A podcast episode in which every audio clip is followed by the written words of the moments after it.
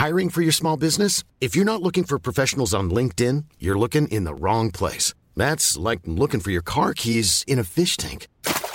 LinkedIn helps you hire professionals you can't find anywhere else, even those who aren't actively searching for a new job but might be open to the perfect role. In a given month, over 70% of LinkedIn users don't even visit other leading job sites. So start looking in the right place. With LinkedIn, you can hire professionals like a professional. Post your free job on linkedin.com slash people today.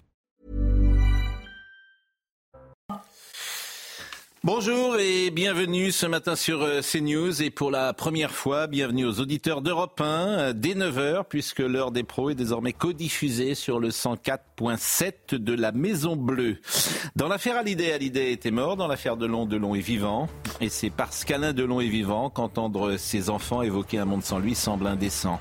Hier soir sur TF1, Anouchka Delon a pris la parole. Elle a regretté ce viol de l'intimité quand quelques minutes plus tard, son frère Alain Fabien postait sur son compte Instagram une séquence audio qui interroge. On entend Anouchka Delon parler vivement et peut-être même durement, disons-le, à son père qui semble ne pas comprendre les informations qu'il reçoit. Quelques minutes plus tôt, Anouchka Delon disait qu'Alain Delon lisait tout, comprenait tout. Cette séquence ne paraît pas aller dans ce sens. Le public est témoin de cette famille qui se déchire. Anushka Delon a raison quand elle affirme hier soir que cette vérité devrait être cachée à ses fans. La haine entre Anushka et ses frères paraît si violente aujourd'hui que rien ne pourra l'apaiser.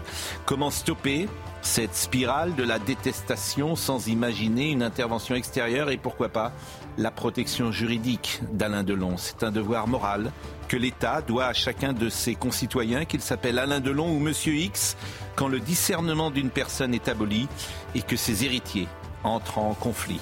Il est 8h59. Euh, les infos à l'instant.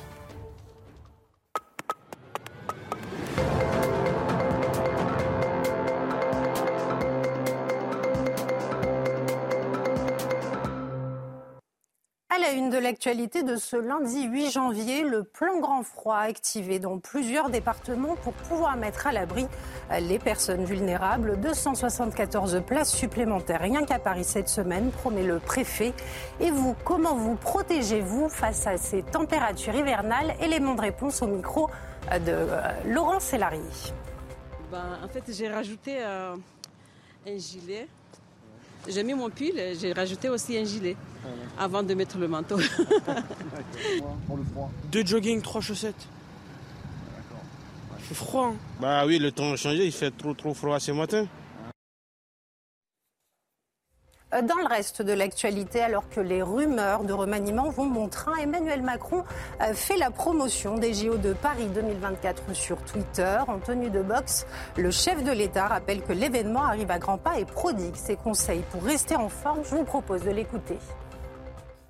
Nous sommes à J-200 des Jeux Olympiques et Paralympiques. Et je vous invite euh, tous à faire 30 minutes chaque jour au moins de sport.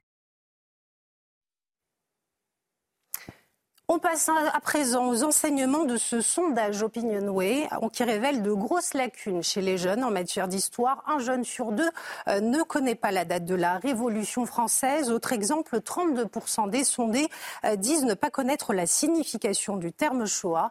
Les réseaux sociaux et le manque de lecture pourraient expliquer ce manque de connaissances. Euh, dans le reste de l'actualité, au 93e jour de guerre, Anthony Blinken fait escale en Arabie Saoudite, une visite avant une visite en Israël ce soir. Objectif de ce déplacement, euh, la poursuite des pourparlers et éviter un embrasement de la région, notamment à la frontière israélo-libanaise. Et puis on termine ce journal avec la France à l'honneur aux Golden Globes. Anatomie d'une chute, le film français réalisé par Justine Trier, a reçu deux récompenses, celle du meilleur scénario et du meilleur film en langue étrangère. De quoi euh, confirmer l'attrait universel de la dernière Palme d'Or canoise. Merci Somaya Labidi est un très grand film et j'invite vraiment tous ceux à, le voir. D'ailleurs, il est sur la plateforme euh, Canal euh, depuis quelques jours sur MyCanal, donc vous pouvez euh, le voir. Elisabeth Lévy, directrice de la rédaction de Causeur, école Attal Espoir Terminal. C'est vrai qu'on parlait du niveau de culture générale des plus jeunes. On est au cœur effectivement d'un sujet important. Et puis il y a un très beau, euh, une très belle interview de Nicole Calfan, qu'on salue parce qu'elle nous regarde régulièrement et on l'avait reçue sur ce plateau et elle est formidable. Georges Fedec, Bonjour, il Pascal. revient manifestement des îles. Vous êtes super, vous êtes magnifique, vous êtes tout beau, tout bronzé. Oui, j'ai un différentiel de température euh, important. Oui, bien, bah, il fait froid, c'est l'hiver. Vous n'avez pas été appelé par le nouveau gouvernement? Non, pas du tout. Bon, peut-être d'ailleurs, avec aura-t-il pas de nouveau gouvernement? Philippe Guibert, ancien directeur de service euh, d'information du gouvernement. C'est le bien ça, euh, Pascal. Merci Philippe Guibert. On parlera de Pierre Moscovici, qui incarne vraiment ce qu'il y a en France, j'allais dire, de cette tradition des petits marquis, qui vraiment, mais non mais voilà un homme qui se permet de dire, mais le rapport, j'aurais pu ne pas le publier. C'est juste l'argent des Français. Quelle arrogance C'est et quel le rôle de la Cour des comptes. Bah oui, c'est son boulot. et c'est le rôle de la... mais, mais de dire moi, moi, Pierre Moscovici, Mmh. moi, j'aurais pu ne pas publier ce euh, rapport. Mais qui est cet homme? C'est le fait du prince. mais, mais pour qui se prennent-ils? Mais, mais c'est un petit marquis qui n'aura pas quitté le, le, le Flore et Saint-Germain-des-Prés. Mais qui est ce... Vraiment, ça m'a mis en colère euh, ce matin quand j'ai appris Ça ça. m'étonne de vous. euh, Non, mais je trouve ça invraisemblable. Il était à- Il était Non, mais euh, je vous ai Non, mais écouté c'est le- ce matin à 6h50. Oui, c'est le rôle de, en plus la Cour des comptes, d'un point de vue constitutionnel, d'informer le Parlement et de faire Et des rapports pour éclairer rien. le Parlement. Mais personne ne lui dira rien. J'aurais pu ne pas le publier, mais faites ce que vous, faites ce que vous voulez avec l'argent des Français. Ah, il l'a déjà rangé dans une armoire pendant un mois hein, pour le Pour rien, parce qu'il est indépendant et indéboulonnable. Mais oui, il, il aura traversé euh, toute sa vie politique avec l'argent des Français, avec un mépris, une arrogance, Une suffisance. une suffisance.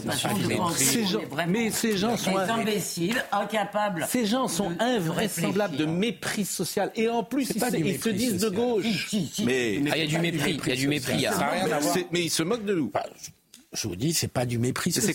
quoi C'est euh, C'est du mépris, l'idée qu'on va pas peser dans un débat sur l'immigration. Mais non C'est l'idée que le peuple... Elisabeth, je voulais défendre juste mon idée. L'idée, c'est de dire qu'on va pas peser sur le débat sur l'immigration. L'idée, c'est que le peuple est incapable de comprendre quoi que ce soit et qu'il ne doit pas décider sur l'immigration. Pour les parlementaires, c'est méprisant aussi. de la Cour des comptes ne sont pas destinés au peuple. C'était pour les parlementaires. Arrêtons la blague. Pierre Moscovici, il appartient à cette race de gens pour qui tous les autres sauf lui sont des imbéciles. Il faut quand même dire les choses. Je- en gros, je, je résume, connais il n'est pas le seul. hein. Il n'est pas le seul. Elle est, elle est simple. Pierre Moscovici est un homme de gauche. Ce rapport appelle à des mesures plus strictes, plus à droite. Donc, il voulait pas donner des arguments aux républicains Bon. pour négocier des mesures encore plus fermes. C'est tout. L'affaire Delon. L'affaire Delon, Mm. euh, évidemment, tout le monde est pris. euh, Alors, je disais, effectivement, ce qui change tout, me semble-t-il, c'est cette séquence que vous allez entendre. Euh, Alain Fabien euh, Delon euh, raconte euh, que la scène qui se déroule, euh, que vous allez entendre à l'instant, se déroule alors qu'il dîne avec son père. Sa sœur débarque dit-il, avant qu'elle n'arrive dans la cuisine, j'ai mis mon téléphone dans une serviette en prenant soin d'activer l'enregistrement vocal. On y entend Anouchka se confier à son père. Et c'est vrai que ces paroles-là, c'est très difficile d'ailleurs, parce qu'on on n'a pas à juger ce qui se passe dans une famille. Mais il me semble que dans ces cas-là, l'État, d'une certaine manière, alors, je ne sais pas qui est l'État, est-ce qu'un procureur État, mais quand on entend ces paroles-là, il me semble qu'il y a intervention possible extérieure. Je rappelle quand même que l'enregistrement d'une conversation privée est un délit. hein. euh, pas pour la cour de casse. Mm. Ah, Bon, je vous assure. Je vous assure. Et, et- et- et, euh, éventuellement des recels. Euh, c'est- C'était un entretien privé. Moi, j'étais choqué hein, par ça. hein. Oui. Le fait d'avoir enregistré à son insu euh, Anouchka Delon Mm. et de le diffuser, je trouve que c'est une méthode en tout cas qui n'est pas légale. hein. Bah, et c'est c'est ce que font Ah. les journalistes euh, avec des témoignages cachés depuis la nuit des temps. Euh, donc alors. Le majordome de Madame Bettencourt de la cour de casse Non, a mais- validé, a validé Ou Patrick Buisson, cette- on, on a des exemples. Ah oui, évidemment. donc- Georges Fenech et Elisabeth Lévy. Alors écoutons Alain Fabien Delon et puis on écoutera également ce qu'a dit Anouchka Delon euh, hier soir au journal de TF1. Bon, on est en train de m'enterrer et toi, on est en train de te prendre pour un débile. Bah, je sais, papa. Il faut que tu te méfies surtout. Un débile, toi. Ah ouais, une conne. Une fille qui manipule, qui manipule son père. Bah ouais, mais papa, il va peut-être falloir dire un truc. Parce que là, tu, le piège, il va se refermer sur toi, là. Ah oui, je vais en prendre plein la gueule, quoi on, on le défonce.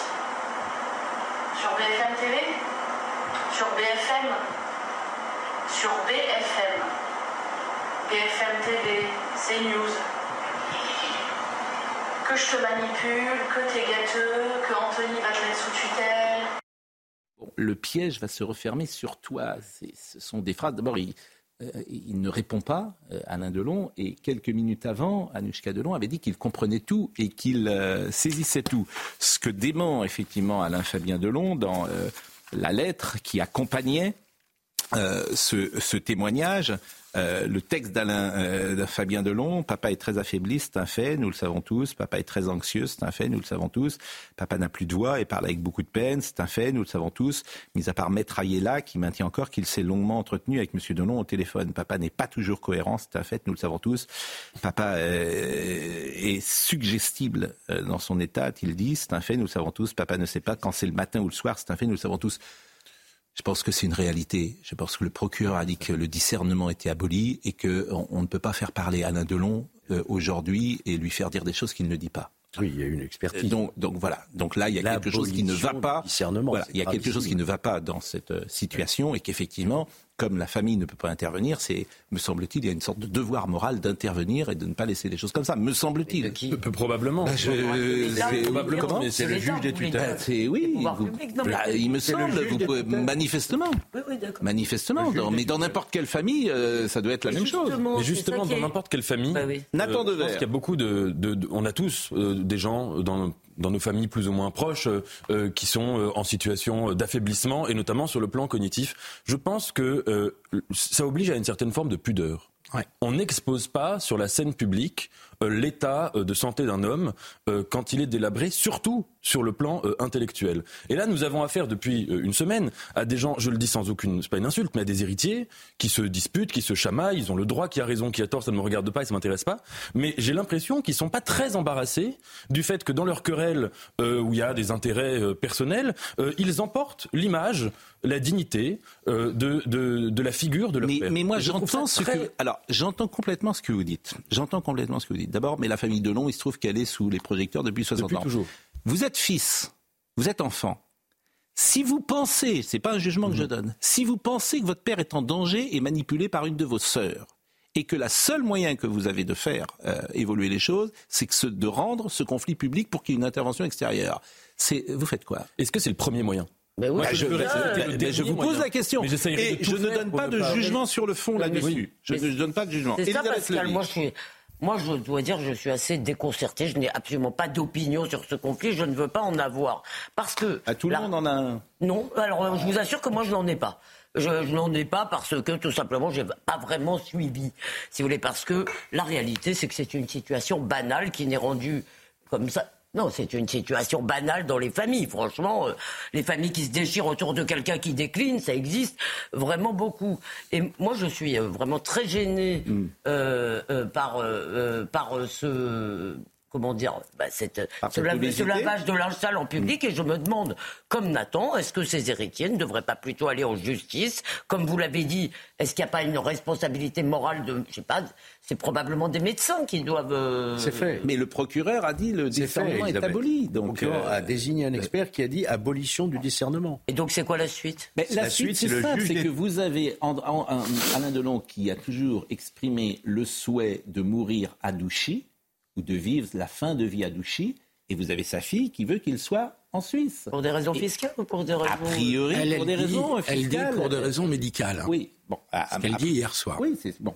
Alors après, chacun là aussi, euh, euh, mais il y a un moment, euh, je pense que seule l'intervention extérieure pourra permettre de dénouer cela. Alors écoutons Anouchka Delon, elle était hier euh, sur le journal de TF1 avec beaucoup d'émotion d'ailleurs, et euh, elle a euh, rappelé d'abord comment elle vivait cette situation.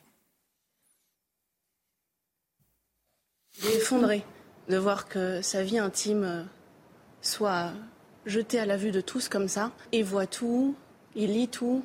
C'est pour ça qu'il est effondré. J'ai honte que notre vie euh, de famille, que notre vie intime soit étalée comme ça. J'ai jamais été à l'encontre de la volonté de mon père en 33 ans.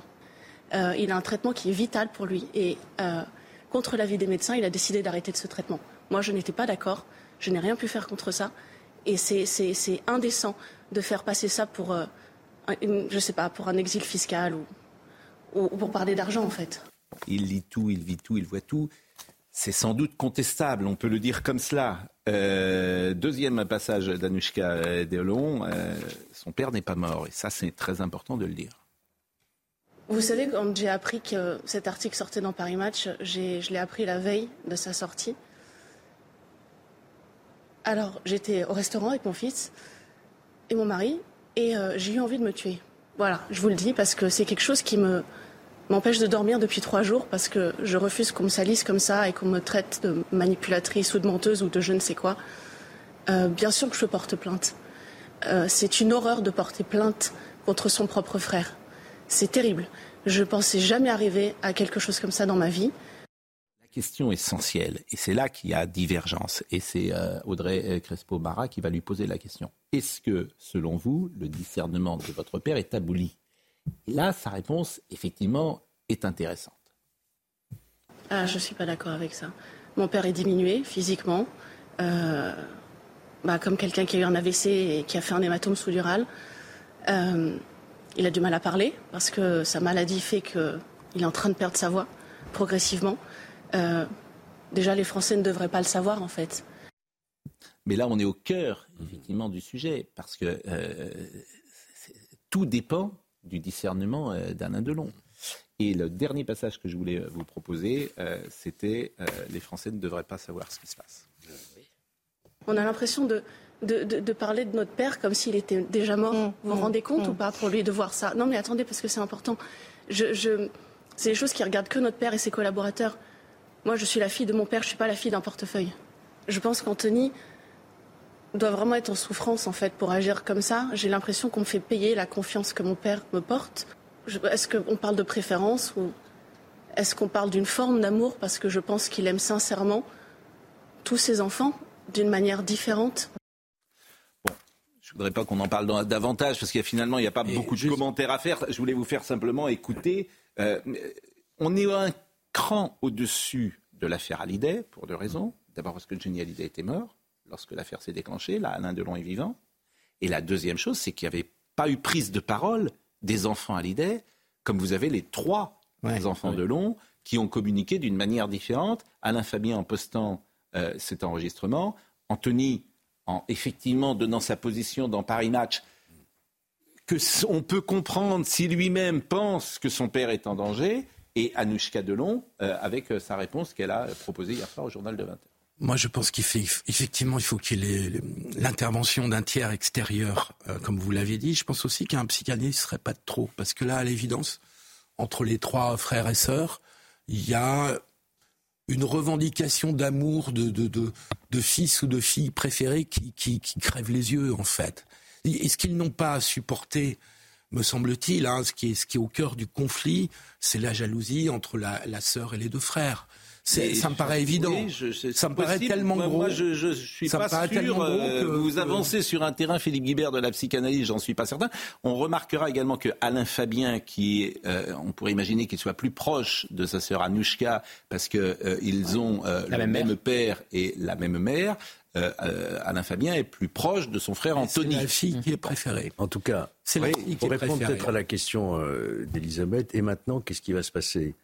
Il n'y aura plus une seule décision que pourra prendre aucun des enfants en ce qui concerne leur père. À partir du moment où un expert a dit au procureur de la République que son discernement est aboli, le procureur doit saisir le juge à tutelle, c'est ce qui est en train d'être fait, et toute décision concernant l'intérêt d'Alain Delon sera prise par le juge des tutelles après un conseil de famille, mais c'est le juge des tutelles qui prendra une décision. Et moi, ce qui me choque véritablement, c'est que sa santé, qui est un élément essentiel de la vie privée d'un individu, soit étalée comme ça au grand jour. Là, il y a, il y a une, une indécence terrible. Et en plus, on n'a pas envie Qui est moins Alain Delon. Peut-être on a envie de garder juste euh, autre chose, c'est tout. c'est Il y a une autre différence également, effectivement, c'est que chez Hallyday, il y avait sans doute pas d'argent. Alors que là, il y a beaucoup d'argent, même si les sommes qui courent ne sont, à mon avis, pas celles-là. Il n'y a pas 300 millions d'euros. Les gens ne se rendent pas compte de ce qu'est 300 millions d'euros. C'est énorme, 300 millions d'euros. Euh, Il n'y a pas 300 millions d'euros de fortune chez Alain Delon. J'ai réglé. Moi, je non, mais vous le savez. c'est ce que disent les enfants. Ce qu'ils disent tous. Mais Oui. il sera contesté. Bon. À un moment ou l'autre, il peut être contesté. Bon, écoutez, voilà ce qu'on pouvait euh, dire euh, sur euh, ce sujet. Je ne souhaite pas forcément qu'on en parle beaucoup. C'est paradoxal d'ailleurs, parce que les gens nous reprochent d'en parler beaucoup. Et c'est vrai que Anthony Delon, qui était avec nous vendredi, manifestement, son témoignage a été euh, fortement, a fortement intéressé les, les auditeurs, de, les auditeurs, euh, les téléspectateurs de CNews. Vous savez, la télé préférée des Français, c'est Arte. Hein Oui. Donc, euh, Bon, euh, Emmanuel Macron. Alors, Emmanuel Macron est formidable. Il est formidable. Vu, Emmanuel en- Macron. il est dans la salle de sport, là. C'est-à-dire Il est en train de qu'on est en plein remaniement, mais je, je- je pense qu'il a une petite jubilation. Ah, je pense qu'il adore jouer avec les nerfs de tout le monde, Il oui. adore ça. Alors, on, on va l'écouter peut-être, euh, Emmanuel Macron, parce que ça, c'est ce matin. Oui, publié ce matin. Donc, mais c'est dans quelle salle de sport? C'est une salle de sport n'a de l'Élysée? euh, ça n'a pas été précisé, Pascal. J'imagine effectivement que c'est dans la salle qui de sport. alors en plus c'est je veux dire il y a une mise en scène on va l'écouter dans deux secondes mais il y a une mise en scène c'est quand même un sac de boxe derrière Oui, mais vous avez pas vu, il a les gants de boxe sur l'épaule, là. oui l'épaule. donc c'est quand même je, je, je, je- Il est toujours au combat. Eh, écoutez en tout cas oui il, est- c'est- il a pas fait une épreuve de curling en même temps les curling au, jeu d'été À l'Elysée, c'est. au, au jeu d'été les curling mais paraît-il que les Jeux Olympiques ne sont pas a dit David euh, Béliard une, une épreuve internationale Ah oui, j'ai vu ça. ça c'est quand même Il le voulait son du réserver les. JO oui aux Européens et aux Français. Et le jour- le scandale que ça aurait été si ça avait Exactement. été le cas. Et le journaliste lui a dit, mais Monsieur Béliard, c'est quand même une épreuve internationale, les JO. C'est vous il qui a le eu dites. cette repreuve. C'est vous qui le Cette dites. réponse, c'est vous qui le dites. Donc là, on est, on Mais est, on, on on sentait est- qu'il n'était pas, sûr- qu'il n'était très sûr de ce qu'il disait. hein. Il était on quand même est- très hésitant. on est dans, Il bafouillait. dans une dimension qui m'a échappé. Euh, bon, on, on écoute. euh, D'ailleurs, on peut le ressortir, David Béliard, je le dis pour Marine. Euh, Est-ce qu'on peut écouter le président Macron? C'était ce matin. Bah, ça a été publié ce matin. Donc j'imagine que ça a été aussi enregistré ce matin. Bonjour à tous, on est à J-200 des Jeux Olympiques et Paralympiques. Nous allons accueillir en France des Jeux Olympiques et Paralympiques les plus décarbonés de l'histoire, des Jeux verts qui respectent les accords de Paris. On va accueillir les Jeux paritaires avec autant de sportifs que de sportives. On aura des délégations de sportifs olympiques et paralympiques d'exception avec, je l'espère, beaucoup de médailles françaises. Et je vous invite tous à faire 30 minutes chaque jour au moins de sport. Eh oui, ben, il a raison. euh, le président Ma- Macron, c'est qu'il faut euh, ce monde formidable, c'est-à-dire qu'un jour, faut nous dire le dry January. Maintenant, on nous dit faites du sport 30 minutes, mets ton masque, etc. C'est c'est formidable les politiques. Euh, Vous, vous imaginez Charles de Gaulle de dire faire du sport En fait, c'est pas ce qu'on demande aux politiques. Évidemment qu'il faut faire du sport pendant 30 minutes. Moi, je suis d'accord, mais c'est pas à lui de nous le dire en fait. Et ils n'ont tellement plus rien à dire les politiques. Oui, c'est ça. Qu'aujourd'hui, ils nous disent plus January.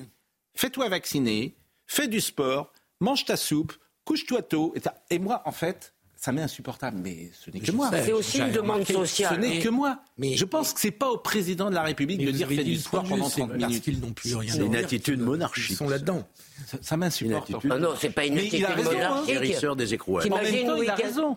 Oui. Faut faire du sport 30 Oui, mais minutes. est-ce que c'est son pardon, c'est pas. c'est- Vous oubliez quand même, vous, vous cognez toujours sur les gouvernants. Vous avez raison. Excusez-moi, il y a aussi une demande d'être nounouté dans la société. On demande à l'État tout, et- tout, tout le temps. Dès qu'il y a un problème, on se tourne vers l'État, Non. on se tourne vers le gouvernement. Bon, pas vous, certes, cher, cher Gauthier, mais, Mais qui demande à Emmanuel Macron de nous rappeler qu'il faut faire 30 minutes de Mais sport par je jour. dis pas cela, je dis le fait d'être nounouté, d'être. On Nounouté. demande à l'État de. Un néologisme. Bah oui, c'est un peu l'État. Parce qu'il a dit l'État L'État nounou. nounou. Mais surtout, c'est pour nous montrer, voilà, il sait très bien que quand il publie ça, en pleine rumeur de remaniement, pour nous montrer Bon. que c'est pas un sujet. une autre dimension, c'est l'hygiénisme. Euh, euh, Emmanuel Macron, c'est vraiment une constante de, son, de ces deux quinquennats, c'est que c'est un président euh, fondamentalement hygiéniste. Oui. Euh, dans son programme présidentiel en 2017, il y a des mesures oui. hygiénistes. Vous avez vu, par- qu'est-ce que exemple, tu entends par Moi, je pense qu'il répond à la demande. que- Oui, non, mais bien sûr, c'est le président d'une société hygiéniste. Mais en tout cas, euh, il mène une politique hygiéniste. Euh, je vous donne un exemple. Regardez euh, la hausse du prix du tabac euh, euh, depuis 2017. Ah bah, bien, C'est-à-dire, euh, ça a été de presque presque multiplié par deux, hein, un petit peu moins. Euh, C'était dans son programme en 2017. C'était une son programme qui contenait pas des, des milliards de mesures concrètes. Ça faisait partie des choses. On l'a vu pendant le coronavirus. Faire du sport, enfin cette incitation comme ça à faire du sport, c'est un président hygiéniste. mais c'est- Pendant c'est le ça. coronavirus, on a plutôt empêché les gens de sortir que, de- Non, mais- que les obliger à faire du Bon, sport. en tout cas, faut faire du sport pendant la- 30 on a même minutes. fermé les salles de sport. public, euh, faut faire du sport pendant 30 minutes, c'est une bonne chose. Il a raison, est-ce à lui de le dire Il faut Bon. parfois se vacciner. Euh, je vous précise d'ailleurs que Anthony Delon prendra la parole très certainement dans le journal Le Monde euh, ces prochaines heures. Arrête. Euh, donc, donc voilà. Et visiblement, il y avait une réunion également qui était prévue avec le médecin aujourd'hui et d'Alain Delon. Et manifestement, cette réunion a été annulée euh, me semble-t-il, à la demande d'Anouchka euh, Delon. Ce sont des informations, évidemment, que vous pourrez, euh, qu'il faudra vérifier, bien évidemment. Bon, le remaniement. Non, mais franchement, Faites un effort, Gauthier, parce que là. c'est tout, c'est tout ça pour ça. non, mais il y a remaniement. Madame Borne reste ou Alors, pas pas Pascal, vous pensez que j'ai la réponse ce matin Oui. Personne n'a la réponse. Je suis même pas sûr qu'Emmanuel Macron, à l'heure où on se parle, ait la réponse. Ah bon? Bah Pourquoi il l'a pas annoncé hier? Alors pourquoi Elisabeth Borne n'a pas donné sa démission hier Ou pourquoi elle n'a pas été officiellement euh, reconduite? Enfin, quand j'entends que c'est François Bayrou qui ne pèse rien dans l'opinion Bah, publique, plus de 50 députés à rien de rien en fait, François Bayrou. Mais c'est déjà Catherine Vautrin. Non, mais c'est vrai. fait Quand j'entends que c'est François Bayrou qui fait la- la- la- le, le gouvernement de la République, c'est tout à fait la quatrième République, tout ce Ça que le général fois, de Gaulle précisément ne, voulait rôle. pas. Ça fait deux fois. Parce que François Bayrou, c'est pas être, je veux dire, c'est pas être insultant. Euh, Il ne pèse rien. Non. Il a fait élire les trois 50 derniers présidents. Il ne, bah oui, bah c'est- bah il ne pèse rien dans l'opinion. Donc c'est lui qui fait, qui est faiseur de roi. Il a fait élire les Alors, trois je vous derniers explique. Il est contre la nomination de Sébastien Lecornu, qui était euh, l'archi-favori la semaine dernière, Pourquoi à Matignon. Il dit que c'est la main de Nicolas Sarkozy derrière et Alors que c'est un qu'en ancien France, euh, François Bayrou et- républicain. Ah bah il y a une animosité de, de longue Oui, date. parce que mais François Bayrou. euh, Mais je dis que ça fait deux fois parce que je vous rappelle que la précédente fois, il y a un an et demi, ça devait être Catherine Oui. Vautrin, Oui. ancienne députée qui avait voté contre le mariage pour tous. Et François Bayrou était monté au créneau pour dire hors de question avec Alexis Collère déjà à l'époque. Alexis Collère, lui, il est pour qu'Elisabeth Borne reste. Le François Bayrou, son favori, c'est Julien de Normandie. Donc c'est pour ça qu'on a trois scénarios ce matin le Cornu, de Normandie ou Borne. Mais ça traduit les hésitations. Et je suis désolé, c'est pas la première fois depuis le début de ce second quinquennat. C'est même la troisième fois. Il y a eu Catherine Vautrin où c'était vraiment de l'improvisation. Il y a eu le dernier remaniement. Elisabeth Borne était donnée partante finalement. Elle est restée. Euh, lors du dernier remaniement au début de l'été, il y a une secrétaire d'État qui a changé trois fois de portefeuille dans la même journée euh, pour finalement se retrouver pas loin de Gabriel Attal. Donc ça fait quand même trois fois qu'on est dans des séquences comme ça, un peu gazeuses, où ça flotte, ça hésite et on ne sait pas vers où on va. Il y a un premier conseil des ministres normalement de l'année mercredi. Donc ça laisse 48 Bon, heures. le dernier mot à- trancher. à- aux vacanciers avant de vacanciers rendre de retour. Oui. Non, moi, il n'avait pas annoncé à la mi-janvier euh, un grand discours. Alors un euh, grand rendez-vous avec la nation. un grand rendez-vous avec la nation. Normalement, c'est sur l'école. Encore patienter. C'est sur euh, l'école, bon, normalement. Moi, je pense que ça va, il va se passer quand même quelque chose. Je n'imagine pas, pour tout vous dire, ou alors euh, vraiment, c'est euh, C'est-à-dire, vous a pensez rien quoi qu'on Ce sera pas Je pense que Elisabeth Madame Borne. Ne sera plus Premier ministre. Autrement, j'y comprends En tout rien. cas, s'il se passe bon. rien, ça montre Mais j'ai aucune vraiment- information. Ça montre Mais vraiment les hésitations au sommet de l'État parce qu'il n'a pas il est 9h25. Et désormais, je vous demande d'être à l'heure. Pourquoi? Je vous Parce que cette première demi-heure est codiffusée avec nos amis d'Europe 1. Et nos amis d'Europe 1, on les salue. On les salue. Et ils vont retrouver Thomas Hill dans une seconde. Et nos amis euh, de CNews, ils vont rester. Donc on revient tout de suite. Il est 9h31, Somaya Labidi nous rappelle les titres. Euh, second épisode de crue en moins de deux mois. Conséquence, 16 écoles du Pas-de-Calais fermées en ce jour de rentrée scolaire. La première ministre Elisabeth Borne est attendue demain au chevet des sinistrés, des sinistrés pour, je cite, évoquer toutes les solutions à mettre en place. Des familles d'otages se sont rendues au Qatar pour tenter de relancer les négociations sur leur libération, une première depuis les massacres du 7 octobre. Au total, près de 130 Israéliens seraient encore aux mains du Hamas. Et puis, décollage réussi pour la nouvelle fusée Vulcan Centaure du groupe ULA. À bord de l'appareil, un alunisseur dont l'objectif est de se poser sur la Lune, ce qui n'est plus arrivé depuis plus de 50 ans. Pourquoi je pense qu'il va se passer quelque chose, euh, Gauthier Lebret? Parce que je prends quand même pas le président de la République pour un amateur complet. Ah bah il avait dit qu'il fallait qu'il fallait l'être. Non, mais moi je le Soyez prends pas pour un des amateur. amateurs. Donc euh, j'imagine qu'avant de déclencher toute cette séquence, il a quand même pris quelques renseignements. Ou alors tu, tu, tu dis pas je vais faire quelque chose et puis après tu négocies avec euh, Pascal. des gens comme Bayrou. euh, Pascal, etc. la dernière Je- fois, en 24 heures, il change de première ministre. Catherine Vautrin est première ministre le temps d'un week-end. Et finalement, c'est Elisabeth Borne vous le lundi. prenez, vous, pour un amateur. Pour Moi, le je coup. pense qu'on est dans une espèce d'improvisation complet et qu'on est effectivement dans un état gazeux et que ça fait trois fois Ça fait deux fois état gazeux. J'avais Oui. jamais entendu. Bah, c'est ce gazeux, quoi. Ça, ça, Oui, ça gazouille. Non, mais on sait c'est- pas, on sait non, pas, La pas excusez-moi. on sait pas où on va. On sait pas où on va. Mais, Bon, mais mais le- alors il y a- hier dans le JDD, 66% des Français souhaitent qu'Elisabeth Borne euh, quitte le gouvernement. Et, et bon, C'est pour ça qu'elle va rester. oui, j'entends bien, mais enfin, Mais si on regarde bien, elle fait le job. mais hein, Julien de Normandie, 49.3. il conviendrait à tout le monde, Julien de Normandie? Bah, Julien de Normandie, il conviendrait en tout cas à François Bayrou. Mais Julien de Normandie, donc c'est prendre vraiment un fidèle des fidèles Oui. qui était dans les ministères euh, C'est socialistes. ton hein. sur ton. Bah, C'est-à-dire qu'il est très jeune, il a quitté la politique. Je rappelle qu'il a quitté la politique parce qu'il n'en pouvait plus d'être ministre au bout de 5 ans. Bah là, il sera Premier ministre. Bah voilà, c'est une- euh, essoreuse, c'est quatre fois pire. Moi, je suis frappé par notre débat. Si vous voulez, c'est qu'en fait, on n'a pas d'autre, on n'a rien d'autre à se mettre sous la dent. En vrai, on parle de non. C'est-à-dire qu'à aucun moment il est question d'une ligne politique. Bah, on attend. Mais- Non, mais- non, Mais là, une politique, c'est le cornu, c'est un ancien de l'UMP, c'est pas la même vous- chose que Richard Il vient de Ferrand. vous le dire. Non, mais je parle pas de nous, là, je dis. Il vient de vous dire qu'on hésitait, par exemple, on avait hésité, on était passé de Vautrin à Borne, vous comprenez bien, Oui. que ça veut Oui. dire qu'il fait un casting, mais que le point de départ, ça devrait être quelle politique je veux faire. Bah oui, et mais- quel- mais c'est pas du mais- tout. en quelle plus, politique ça je ne changera faire, rien. Avec quelle majorité Mais ça ne changerait, C'est ça ne changerait rien. problème. Ferrand ou Le Cornu, par exemple, ça ne, Il y a ça ne pas changerait majorité. rien. Une petite remarque, c'est vrai quand même qu'Emmanuel Macron, il a toujours choisi des premiers ministres euh, sur un critère, c'est que ce soit pas des gens présidentiables du tout, ni euh, en acte, ni Ah, même sauf en Édouard puissance. Euh, oui, mais Édouard Philippe, euh, il Allez. n'a pas représenté de menace directe pour Emmanuel Macron. Ah, Le jour Et où là- il en a représenté une, il est parti. Non, Oui, mais de- quand de il en quelqu'un a pas Premier ministre, il devient présidentiable, pardonnez-moi. Bah, euh, Ah bah, Jean Castex est devenu suis désolé. Oui. Ah, pardon. Elisabeth Borne est devenue présidentielle Non, c'est le contre-exemple. Mais justement, Non, mais Jean Castex n'est pas du tout présidentiable, Pascal. Eh, il y a C'est des qu'on est gens en qui trouvent, vous 2024. verrez. Il est président de la RATP. Soyez Enfin, si vous avez raison, Mais pour la RATP. Mais quel Et mépris pour la RATP. Bon, euh, des je fais juste une parenthèse. Le pavillon des sciences, finalement, président. grâce à votre intervention vendredi, il n'est pas détruit. Oui, c'est pas grâce à moi, hein. Mais il a, il a pas été détruit. Oui, c'est une grâce bonne à vous. nouvelle. Oui. Ah Bravo.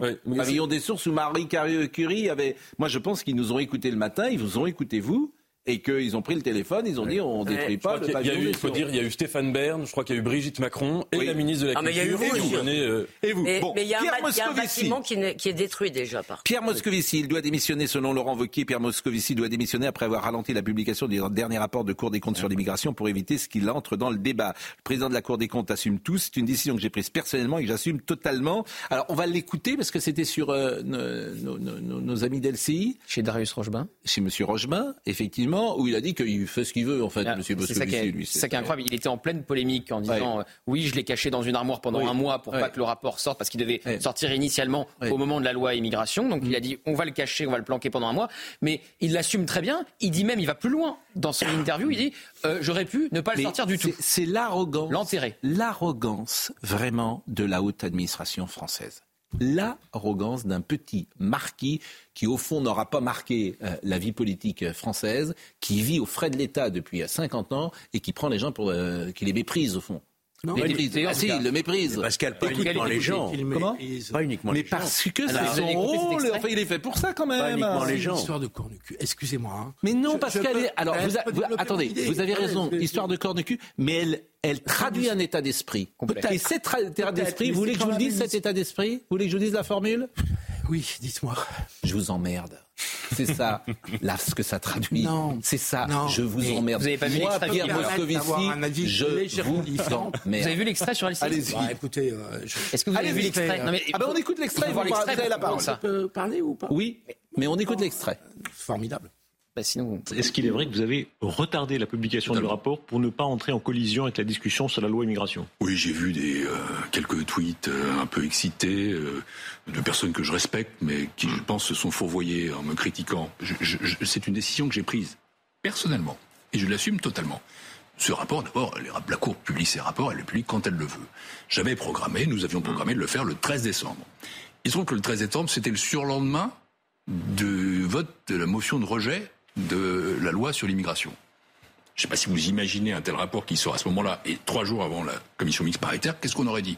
Certains, je ne vais pas les caractériser, plus à droite ou l'extrême droite, auraient dit Ah là là, quel scandale Euh, Rien ne marche, il faut être beaucoup plus dur, pourquoi pas une réforme? Bon, très bien. on, on vous répondra, pardon, que le peuple français est adulte et que les parlementaires sont adultes. Ils peuvent juger tout, aussi bien que vous et moi le contenu d'un rapport. Et les autres Les autres auraient dit Mais voilà, déjà ça marche pas, donc on n'a pas besoin d'une loi. Peut-être les uns et les autres auraient-ils eu raison d'une C'est le certaine débat façon. démocratique, ça. Oui, mais si vous voulez, comme nous étions dans une crise politique, ça a été une crise politique, dans un moment où les arguments rationnels se faisaient peu entendre, peu entendre. Je n'ai pas voulu, d'une part, que ce rapport soit déformé, utilisé, et je n'ai pas voulu non plus interférer avec un vote sous pression du Parlement. Et est-ce que Donc vous comprenez, décidé- pardon, j'ai que décidé- ça aggrave la méfiance d'un certain nombre de gens qui se disent, voilà, ça c'est la République des notables, ils se disent, oulala, On va attendre d'abord, laissons passer le, le feu, et puis après on publiera le rapport. Non, s'il y avait eu une république des notables, j'aurais pu tout simplement décider que ce rapport ne serait pas publié.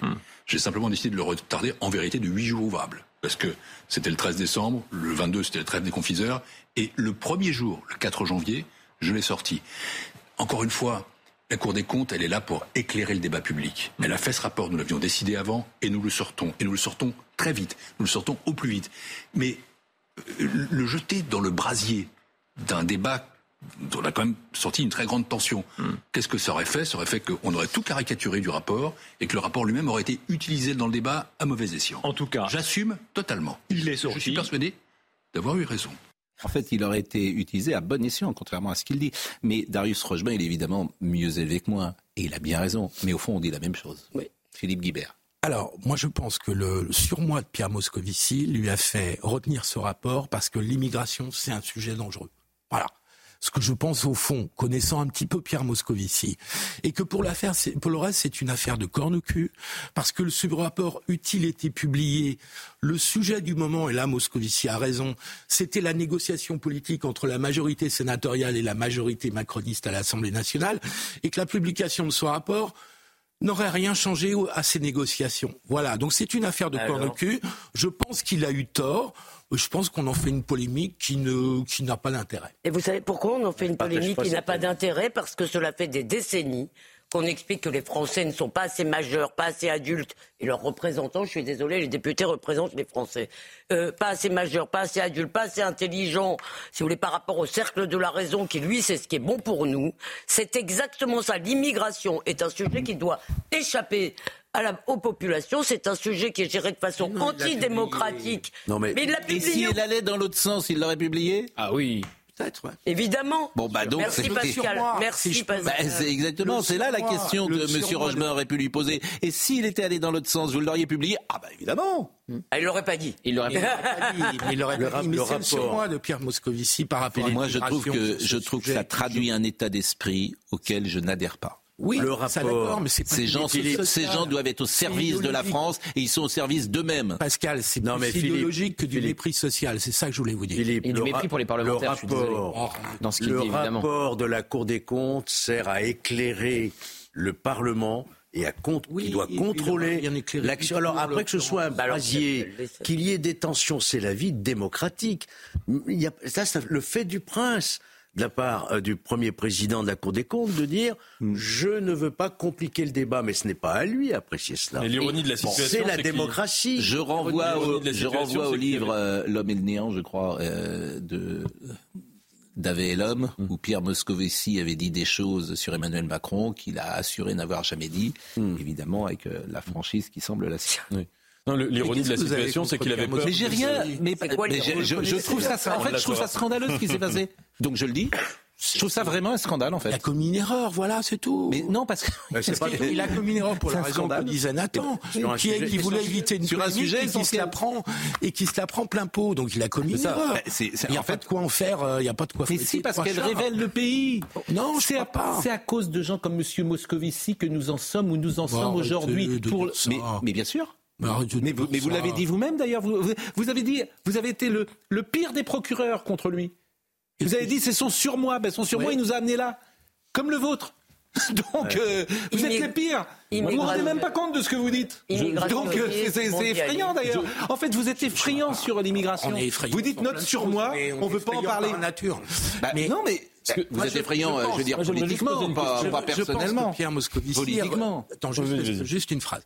Je pense que Pierre Moscovici est révélateur de la haute fonction publique et du bloc central qui nous gouverne, qui consiste à dire il y a des sujets qui sont trop dangereux où ça peut partir. en- il dit la même Voilà. Alors le pire procureur, avec des amis comme toi, franchement.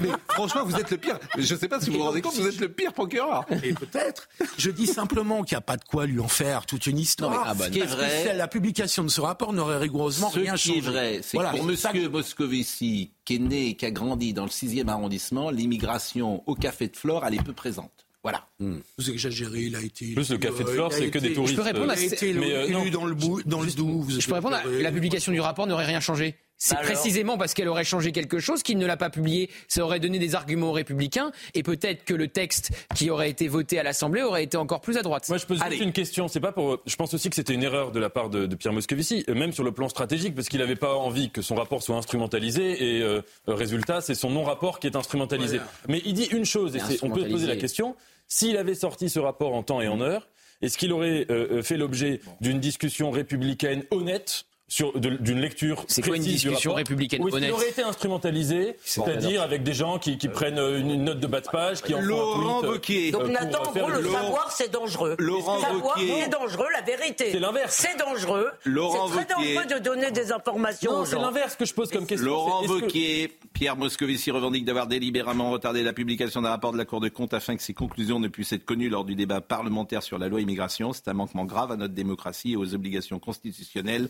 les plus élémentaires qui s'imposent à la Cour des comptes. Article 47.2 de la Constitution de la Ve République, la Cour des comptes assiste le Parlement dans le contrôle de l'action du gouvernement. Elle assiste. Bah, c'est juste la Constitution. Je veux bien que vous disiez ouais. En fait, Wauquiez, est-ce que je, est-ce que je peux terminer? Bien sûr. La Constitution, le général. Vous devriez vous lever quand on parle de la Constitution française. C'est la seule chose qui tient dans ce pays vraiment, c'est la, la- la Constitution de la cinquième. La Cour des comptes assiste le Parlement dans le contrôle de l'action du gouvernement. Elle assiste le Parlement et le gouvernement dans le contrôle de l'exécution des lois de finances et de l'application des lois de financement de la sécurité sociale, ainsi que dans l'évaluation des politiques publiques. eh bien, c'est peu- ce petit marquis a mis la Constitution du général à la poubelle.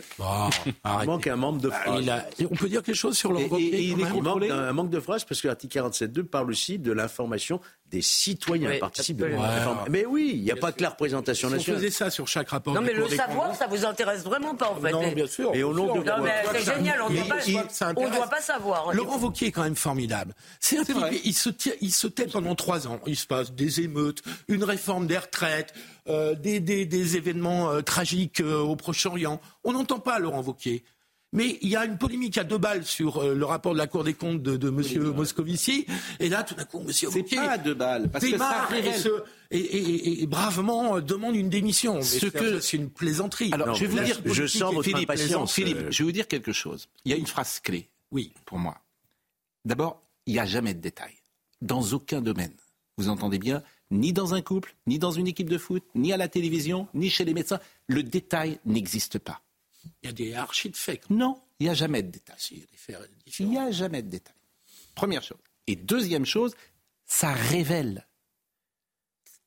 C'est un monde derrière cette action. Un monde. Et c'est ce monde, justement, qui nous fait dire souvent qu'il faut renverser la table. C'est précisément ça.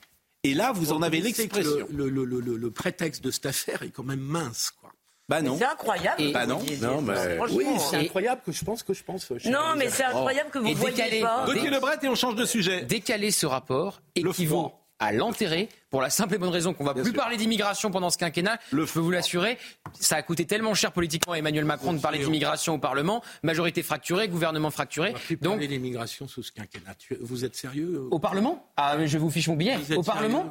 Au Parlement, vous pensez qu'il va y avoir une nouvelle loi immigration Bon, on va parler du froid. Non, mais Je- au je- Parlement je Il n'y aura plus de loi immigration. Je vous fiche mon billet, c'est une expression qui, dans la bouche d'un jeune homme de 28 Ouais. ans, m'étonne tout le temps. Parce que Et parce que généralement, mon grand-père parlait comme Et ça. moi, je suis, je suis un peu euh, mentalement votre grand-père. Vous êtes,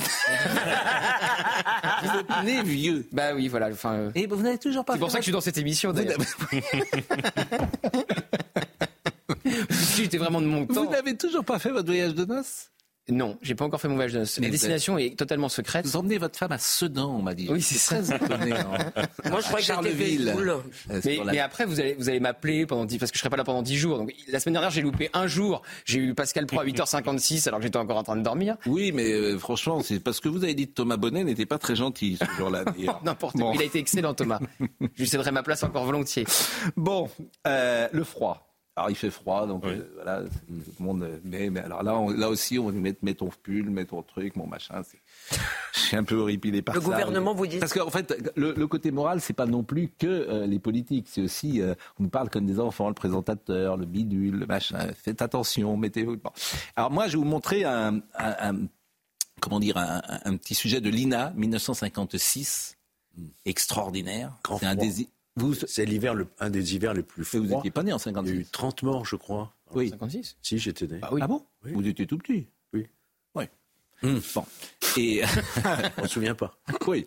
Et voyez ce sujet, d'abord la voix, du, c'est dans les actualités, le, le, commentateur, et puis vous allez voir, la, la, à Paris, il y, a des, il y a des glaçons dans la Seine. Ouais, Pierre. C'est là l'abbé Pierre, oui, bien sûr. bien sûr, bien sûr. Vous voyez ce petit sujet qui nous permet de mettre en perspective ce que nous allons vivre ces prochaines heures.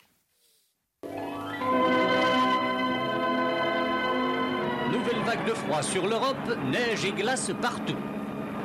En Hollande, le Zuiderzee gèle. En France méditerranéenne, la température atteint des records de baisse. À Tarascon, le Rhône offre le spectacle d'une banquise. Pendant que les thermomètres marseillais annoncent, sans galéger le moins du monde, un presque invraisemblable moins 16. Autour de Paris, la Seine et la Marne charrient des glaçons et les plus aventureux des canaux se sentent une vocation de brise-glace.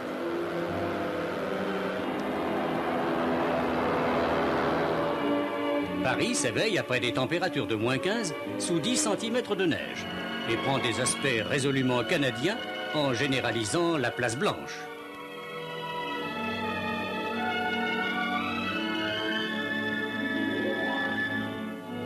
Rome même s'enfouit dans la neige. Au moment où l'Italie connaît une température jamais atteinte de mémoire d'homme, les sites célèbres de l'histoire romaine sombrent dans une sorte de retraite de Russie. Et, dit-on, ce n'est pas fini.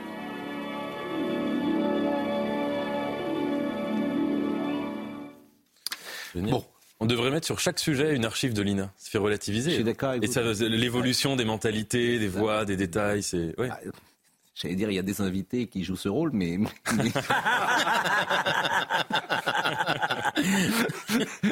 mais je n'y- mais je ne les citerai pas, bien évidemment.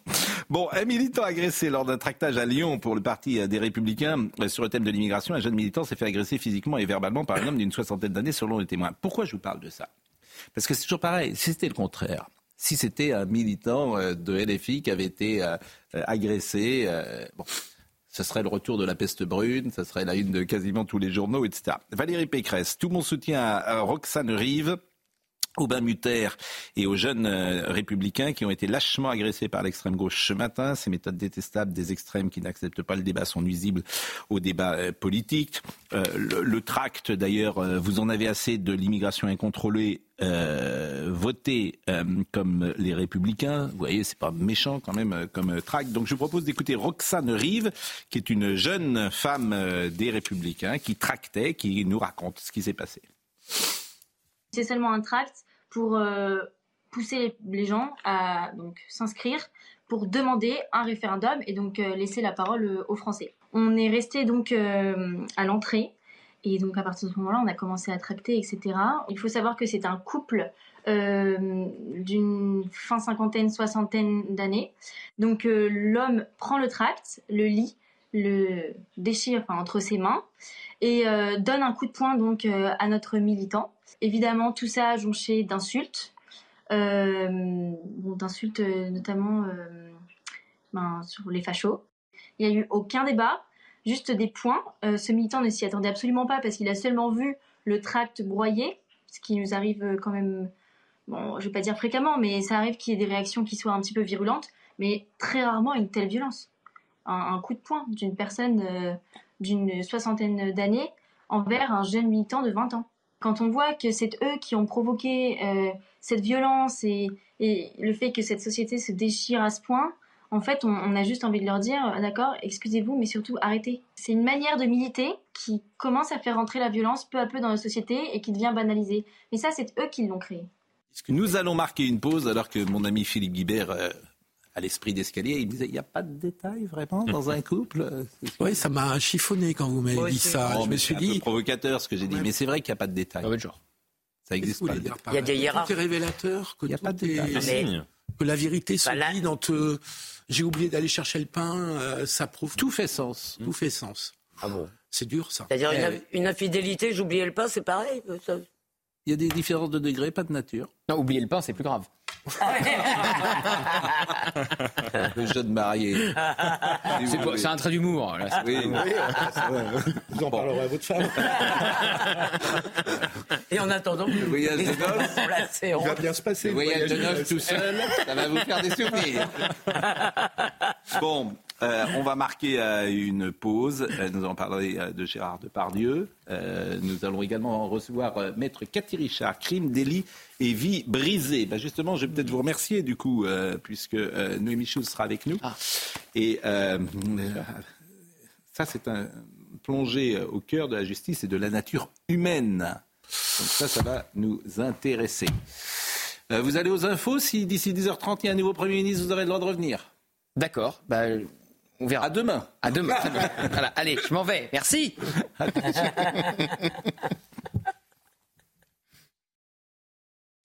Maître Cathy Richard est avec nous. Crime, délit et vie brisée, plongé au cœur de la justice de la nature humaine chez Albin Michel et Noémie Schulz, que vous connaissez bien sûr, va m'accompagner pour donner. Alors il y a beaucoup de choses dans votre livre, beaucoup de choses très très différentes. Mais pour donner la couleur un peu de moi, ce qui m'a intéressé, j'ai tellement entendu des femmes tomber de l'armoire en découvrant qui était leur mari, que ma confiance dans les hommes s'est profondément émoussée, pour ne pas dire qu'elle est très limitée. Pour autant, je m'inquiète des dérives de la, grand, de la guerre des sexes qui arrivent parfois jusque dans les tribunaux. Pensez que les hommes, au fond, sont plus euh, atteints de duplicité que les femmes?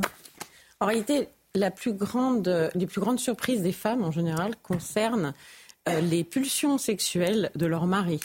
Et euh, dans la tête d'un homme, souvent, ah, ça va pas forcément avec l'amour. Dans la tête d'une femme, ça va avec l'amour. Donc c'est vrai que ben, il y a e- effectivement beaucoup de choses. Elisabeth Lévy ne semble pas Oui, oui, non, mais il y, a- il y a beaucoup de choses. Il y a beaucoup de choses qui cachent. Voilà. Donc, il y a des femmes qui tombent de l'armoire parce qu'on leur apprend d'un seul coup que leur mari a une vie à côté. Maintenant, je, je dois dire. Et le contraire n'existe pas selon vous?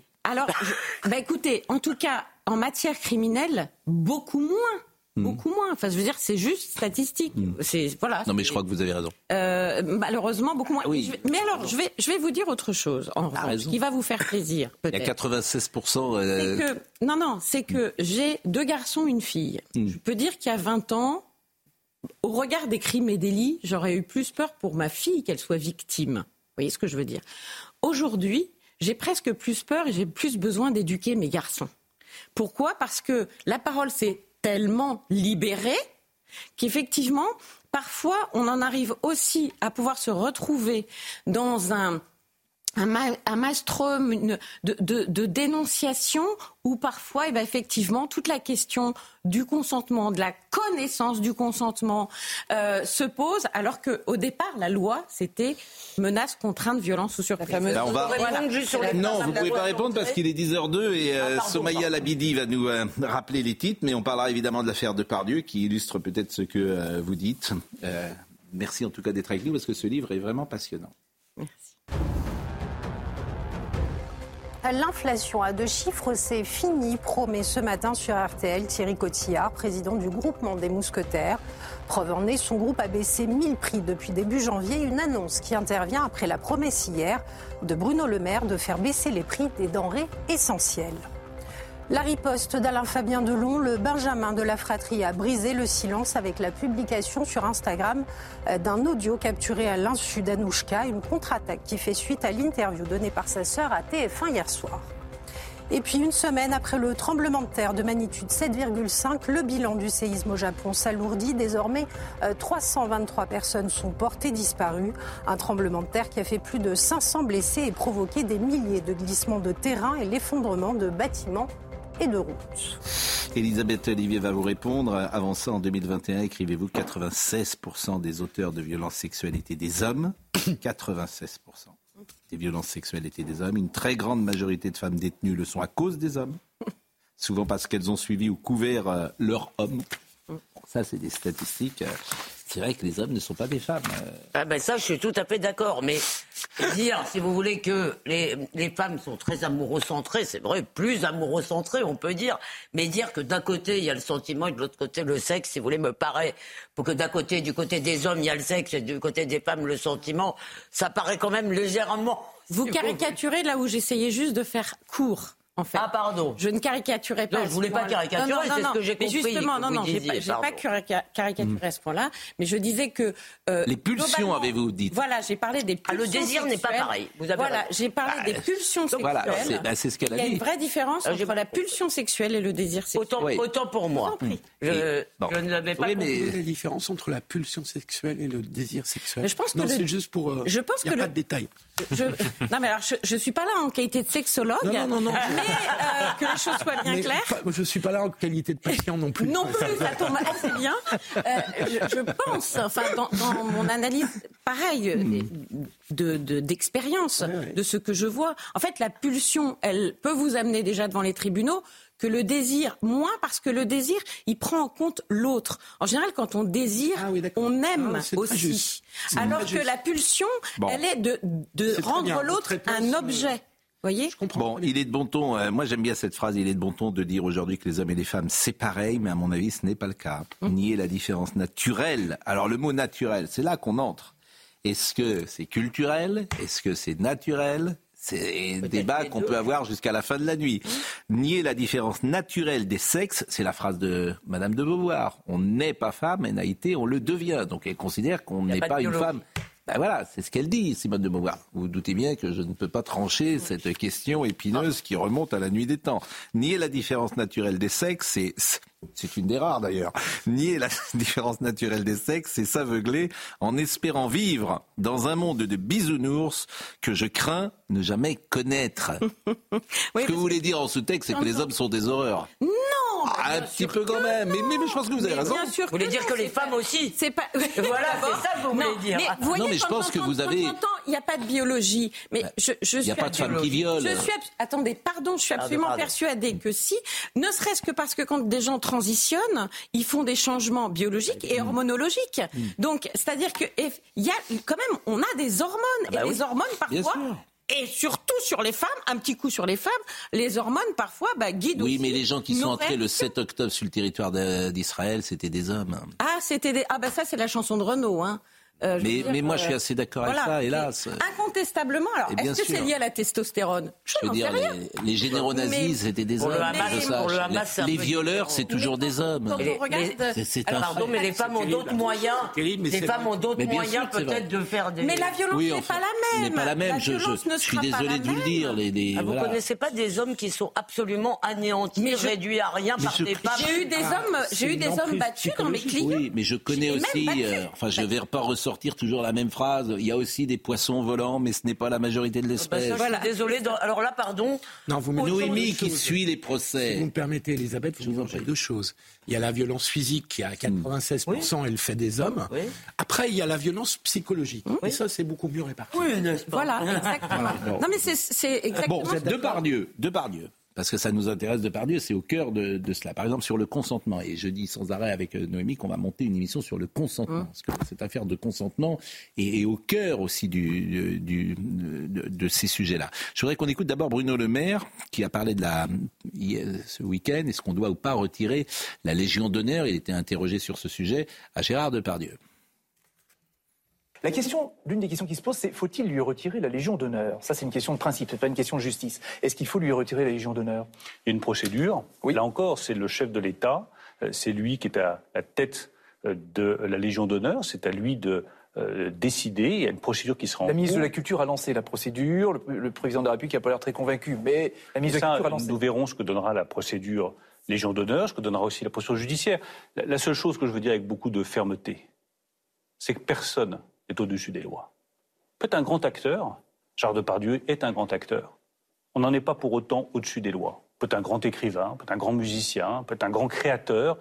Ça ne vous donne pas le droit de ne pas respecter les lois. La loi républicaine, elle s'impose à tous. Bruno Le Maire, euh, personne n'est au-dessus des lois et, la pluie, ça mouille. Euh, je tiens à dire qu'on va voir le sujet de. Non mais c'est vrai, c'est important de dire ça. Célia Gruyère euh, nous rapporte le sujet puisque euh, l'IO a pris la parole ce week-end sur l'affaire Depardieu et vous me direz ce que vous en pensez. Tout le monde sait et personne ne dit rien. Ce sont les mots de Lio à propos de l'affaire Gérard Depardieu dans un extrait de l'émission C'est l'hebdo. La chanteuse dénonce une complicité dans ce milieu. C'est tout ce que l'on peut faire sur un plateau depuis des années, avec la complicité de tout un milieu qui est en cause aujourd'hui. Ce sont des comportements inadmissibles qui détruisent. J'en ai été victime, je ne suis pas la seule. La tribune de soutien à Gérard Depardieu, signée par une soixantaine d'artistes, avait suscité de vives réactions. Je regrette juste que cet ancien monde ait encore autant de pouvoir, parce que pour moi, ce sont des bouffons. Sur le plateau, Lio aborde également l'expérience de sa sœur, la comédienne et chanteuse Elena Noguera.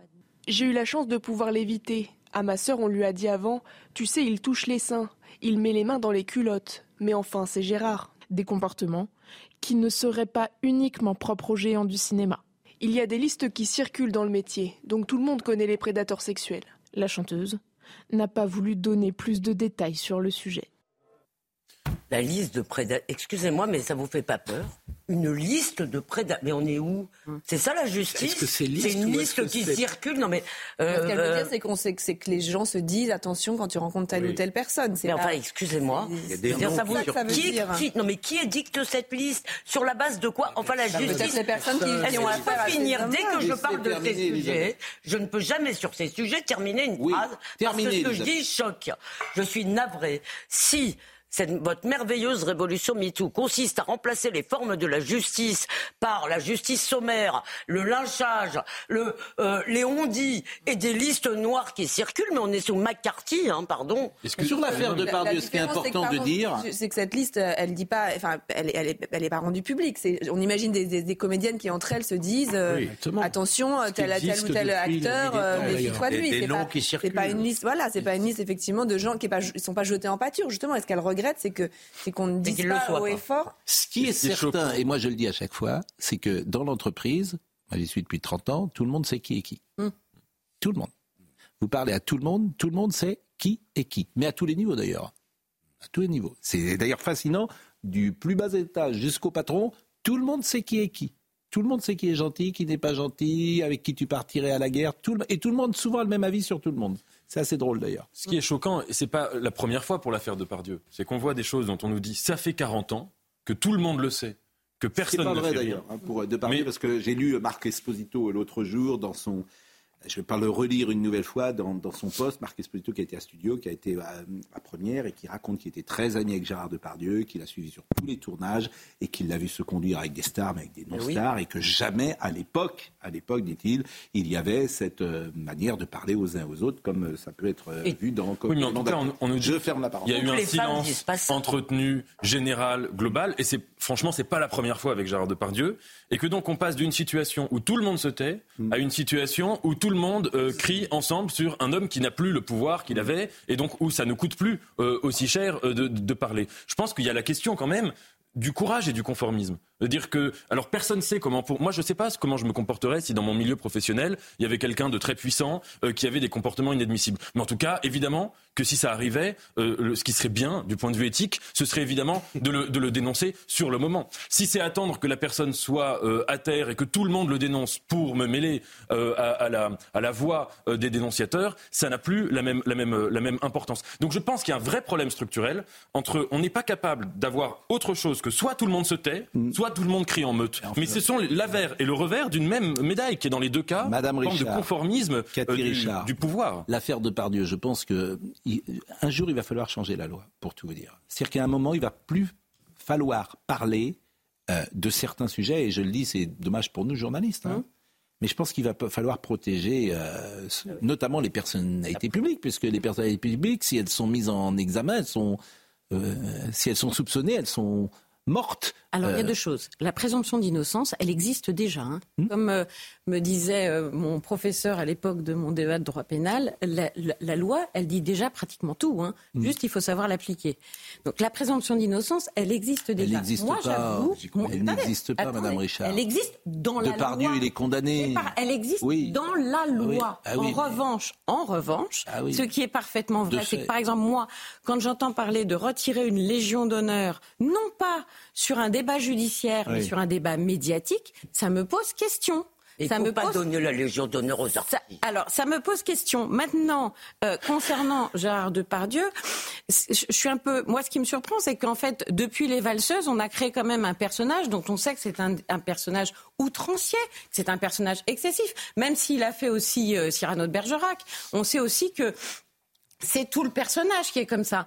Donc c'est vrai que peut-être dans le Il est, il est il plus joue- nuancé, pardonnez-moi, quand il chante Barbara, Oui, il, est- il- il a de ça. multiples facettes. Il a de- non, mais il a de Gérard multiples Depardieu. facettes. C'est surtout le meilleur partie- acteur de sa Mais génération qui a de de multiples facettes. Il n'y a pas que les valseuses. Ça fait partie de ces facettes et c'est beaucoup de gens le voient comme ça. Ce que je dis, ce que je viens juste dire là, c'est qu'effectivement, il peut jouer, surjouer, qu'on a des images, qu'on a des paroles, qu'on a des choses qui sont choquantes et des gens qui ont peut-être et sans doute été choqués parce que des victimes, des, des femmes qui se sentent piégées peuvent être choquées, traumatisées. La question qui se pose, c'est est-ce du droit pénal? C'est est-ce une infraction pénale?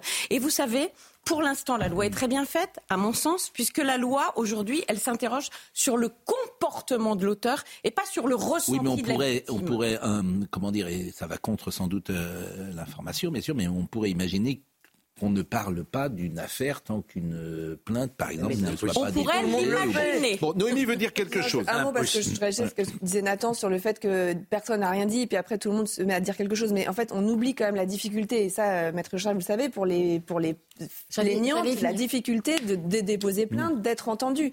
Donc effectivement, sans doute, il y a peut-être eu dans le passé. Après, je ne prononce pas sur euh, la culpabilité ou pas de Gérard Depardieu. Il se trouve qu'il y a une jeune actrice qui a à un moment osé déposer plainte, qu'il y a d'autres femmes qui, dans la foulée, et ça a été la même chose dans l'affaire Patrick Poivre d'Arvor.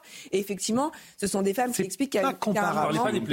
moment, C'est elles pas comparable. J'allais. Mais je parlais pas des Parce qu'il y y a un élément qui est décisif, c'est le nombre euh, de pro- personnes qui prennent la parole. Donc c'est ça Pardon, mais- dans l'affaire de Pardieu, il y, a- y y un certain nombre de femmes aussi. qui, Attendez, euh, qui- prendre la parole dans les journaux. Prendre la parole dans les journaux, excusez-moi, comme on vient de le dire, euh, ce n'est pas pareil. Et puis, c'est marrant parce qu'il y a une chose qu'on ne dit jamais.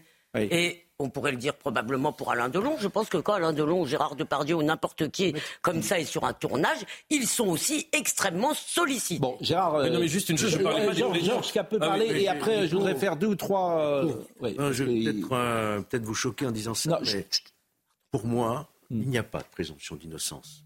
Il y a une présomption de culpabilité. Je vais vous dire, à une époque, on inculpait. Ça, ça portait atteinte à la présomption d'innocence. On avait changé les mots. On avait aboli l'inculpation, une culpa dans la faute. On l'avait transformé en mise en examen. Ça n'a rien changé du tout. Pendant des années, j'ai mis en examen. J'ai mis en examen à partir de quoi? À partir des indices graves et concordants d'avoir commis les faits. J'ai jamais mis en examen quelqu'un que je présumais innocent. Donc la présomption de- de- d'innocence, c'est une fiction juridique qui consiste à compris. dire que tant qu'il n'est pas condamné Nous définitif, On vous fait comprenez court. Donc il faut arrêter avec Oui, ça. mais on fait court. Il faut arrêter. On- Euh, si on fait on- court, c'est pardon. c'est si on compliqué fait, de faire court là-dessus. Si on fait court, c'est quand même, euh, on parle pas de la même chose.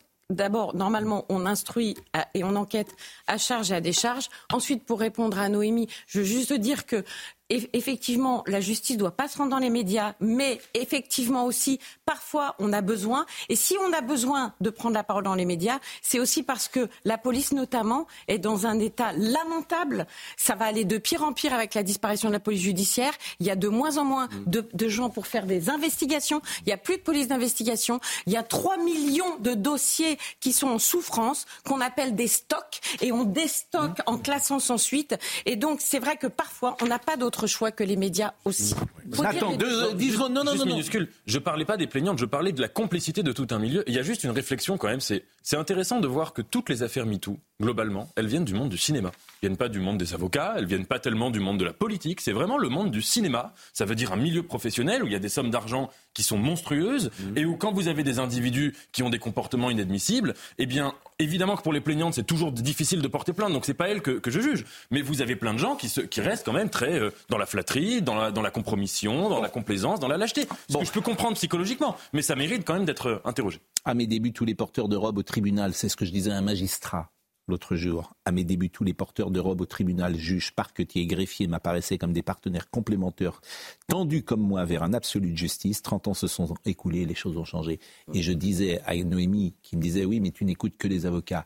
tous les avocats me disent aujourd'hui qu'ils sont dans une incertitude judiciaire qui n'existait pas il y a 30 ou 40 ans. Il y a 30-40 ans, vous auriez dit à votre client, oui, tu vas gagner. Aujourd'hui, vous n'êtes pas capable de le dire. Vrai ou faux? Vrai, vrai. Et, en plus, euh, c'est vrai que vous pouvez n'écouter que les avocats parce que peut-être qu'on le dit plus fort que les autres.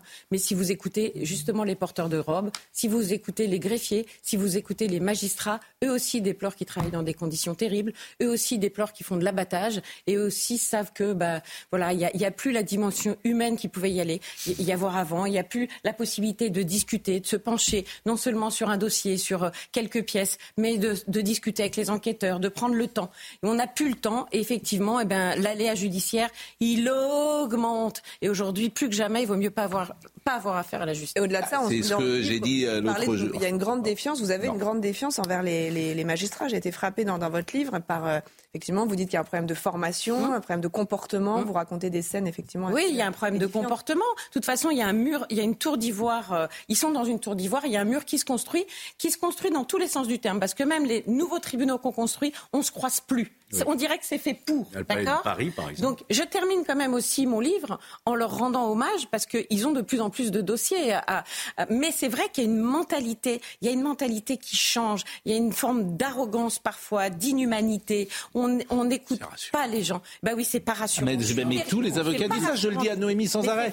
Moi, je vous assure, je, je- je- je passe mon temps à dire ça. parce que- alors, effectivement, je connais plus d'avocats que de magistrats. Mais vous Et- entendrez les magistrats dire souvent pareil. Et les vieux, et les vieux dire ça des jeunes. Mais bien sûr. Mais il y a le- les mots arrogance, les mots morgue, euh, les mots euh, incompétence aussi. Mm. J'entends beaucoup des gens mal formés. Bah, tout va trop vite. C'est Voilà. tout le recrutement Voilà. qui est à revoir. Oui, Tout va trop tout vite. le recrutement. Oui, mais comme Bah, il- Éric Dupond-Moretti avait dit qu'il ferait sauter l'ENM. c'est- Oui, Comme tout le recruter dans la recrutement. société civile, des gens d'expérience. Oui, mais qui comme ont tout- déjà fait 15 ans de barreau ou de commissaire. Oui, mais comme Ah, tout là, est à revoir partout dans tous les domaines, ça nous fait du job pour le futur président de la République, sauf si Emmanuel Macron s'y met les deux ans et demi euh, prochaines. Je- Juste un petit mot dans, dans l'actualité, parce qu'on revient évidemment vers vous, mais il y a deux ou trois choses que je voulais quand même vous dire. Il y a une pièce de théâtre qui fait polémique soutenue par la mairie de Grenoble, ça c'est formidable. Copain d'en bas, ça s'appelle, c'est le titre de cette représentation théâtrale qui vise à promouvoir la fameuse mixité sociale. Et pour faire la promotion de cette pièce, de la ville a affiché un bandeau en dessous de l'affiche Les copains d'en bas. Comment vivre au quotidien à proximité d'un point de deal Voilà, ça c'est absolument merveilleux. Bon, et c'est la, c'est la, maire- la mairie de Grenoble. Comment il s'appelle le maire de Grenoble Monsieur Piolle.